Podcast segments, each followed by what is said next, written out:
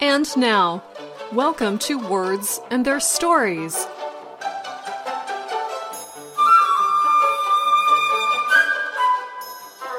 On March 17th, in many places around the world, people celebrate St. Patrick's Day. Encyclopedia Britannica says St. Patrick is the patron saint of Ireland. Born in Roman Britain in the late 4th century, he was kidnapped at the age of 16 and taken to Ireland as a slave. He escaped but returned to convert the Irish to Christianity. Irish people and Irish loving people everywhere celebrate St. Patrick's Day with religious services, parades, big meals, and even bigger parties. Decorations usually include green four leaf clovers. The small plants are said to bring good luck. Another decoration is the leprechaun. A leprechaun is a troublemaking creature in old Irish stories. He looks like a very small man, and he knows where to find gold. Some experts say that in Irish folklore, it is believed that leprechauns can reveal the hiding places of treasures.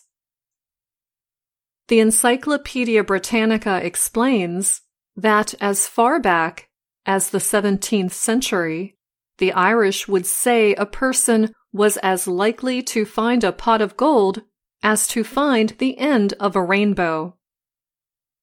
A colorful rainbow appears in the sky when the sun shines through water droplets. Keep in mind that there is no real end to a rainbow. And that brings us to our idiom, the pot of gold at the end of the rainbow. The pot of gold at the end of the rainbow is something you really want to have, or you really want to achieve. Finding your pot of gold at the end of a rainbow or just pot of gold for short, feels like the realization of your hopes and dreams. For example, let's say someone loves animals and hopes to live out in the country. They could describe their pot of gold at the end of the rainbow as owning a working farm with cows, horses, dogs, and goats. Finding the pot of gold at the end of the rainbow can also be used to talk about actual money. When we use it this way, we usually mean that wealth has come suddenly. It means you have come into a huge windfall, which means a lot of money. For example, I found my pot of gold after winning the lottery. But sadly, that is just an example. However, finding your pot of gold may not be likely or even possible. Because of the unrealistic nature of the pot of gold, this expression is often used in the negative form. For example, a friend of mine was always unhappy.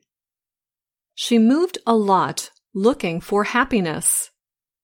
Her father told her that she was looking for a pot of gold at the end of the rainbow. It doesn't exist, he warned. You must find a way to be happy wherever you are. But she ended up moving anyway. Some lessons we have to learn on our own. And that's all the time we have for this Words and Their Stories. Until next time, I'm Anna Matteo.